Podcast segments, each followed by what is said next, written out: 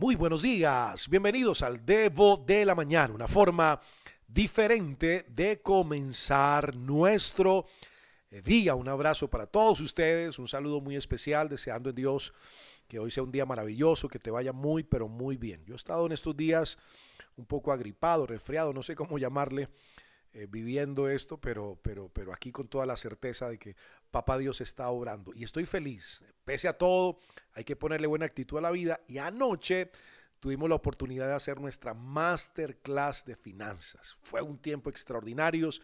Gracias a todos los que participaron. Eh, hubo gente de Argentina, Chile, Venezuela, eh, Ecuador, Colombia, bueno, varias naciones allí representadas en gente maravillosa. A todos ustedes, todos y todas, mil gracias.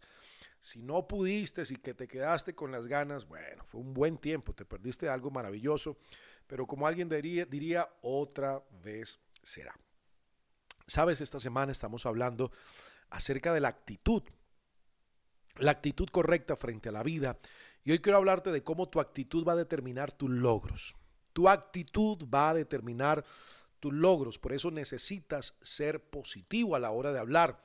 No digas que estás viejo, que eres inútil, que no tienes contactos, que no tienes conocimiento, no tienes experiencia, que nadie te conoce, bla, bla, bla. Quiero decirte que Dios es tu mejor contacto. Dios sabe dónde vives, conoce tu número de teléfono, de WhatsApp, tu Instagram, sabe tu dirección de correo electrónico, conoce cuántos cabellos tienes en la cabeza. Por eso, si te falta sabiduría, se la pides a Dios y Él te la va a dar en abundancia. Si no tienes recursos, tu Dios te suplirá todo lo que te haga falta conforme a sus riquezas en gloria en Cristo Jesús. Es más, Dios sabe todo acerca de ti y Él te va a conectar con la persona o con las personas correctas. Sabes, hablando de esto, la Biblia me enseña o nos enseña que el profeta Elías estaba en un lugar y la viuda con la que tenía que encontrarse estaba en otro lugar llamado Sarepta de Sidón. Para que ambos se conectaran, Dios hizo de las suyas. Porque siempre hay una necesidad y hay un necesitado, pero también siempre hay alguien que está provisto y que desea proveer. Por eso cuando tú tienes la actitud correcta, ¿sabes qué va a hacer Dios? Dios se va a encargar de ponerte en contacto, con la persona adecuada. Unas veces serás el proveedor y otras el necesitado o la necesitada, pero siempre, siempre habrá personas que te van a ayudar a transitar el camino de la provisión y esto solo lo determina tu actitud. Ahora, yo quiero que también analicemos otros casos y otras actitudes. Por lo menos la de un personaje en el Nuevo Testamento que se llama Tomás. ¿Recordás de Tomás?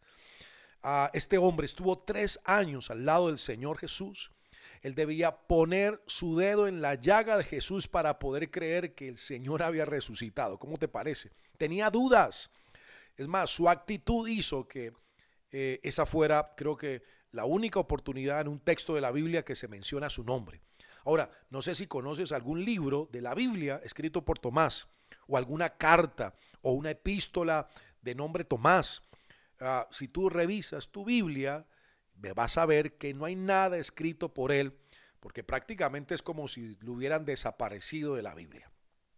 ¿Sabes por qué? Porque Tomás vio al Señor cuando caminó sobre las aguas, lo vio multiplicando los panes y los peces, lo vio resucitando a un amigo que había muerto cuatro días atrás y el cuerpo ya estaba en estado de descomposición total, pero él siempre estuvo cerca, siempre. Sin embargo, después no vio nada. Tuvo que poner sus dedos en la llaga de Jesús para creer.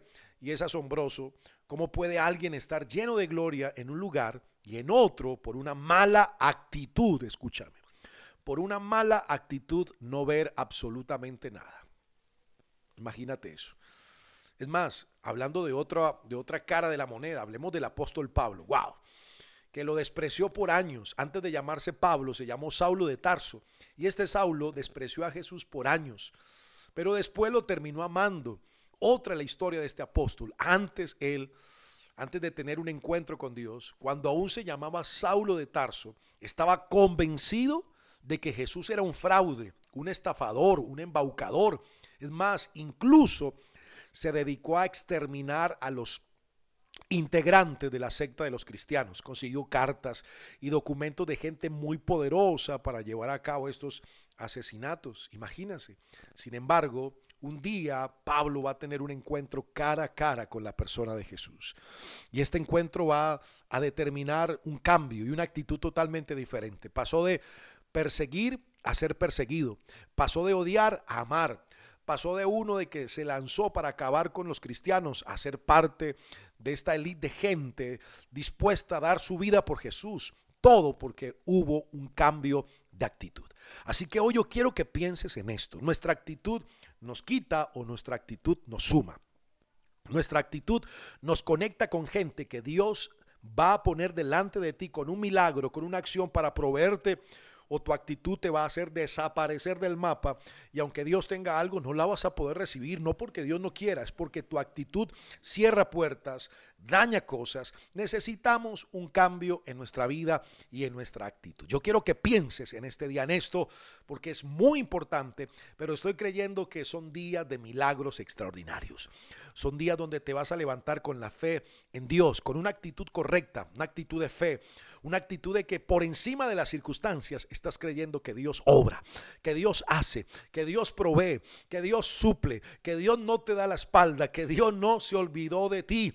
Hoy estoy declarando milagros de Dios en las próximas horas, puertas abriéndose en las próximas horas, Dios provocando milagros en gente con actitud de fe y una fe poderosa. Te envío un abrazo gigante.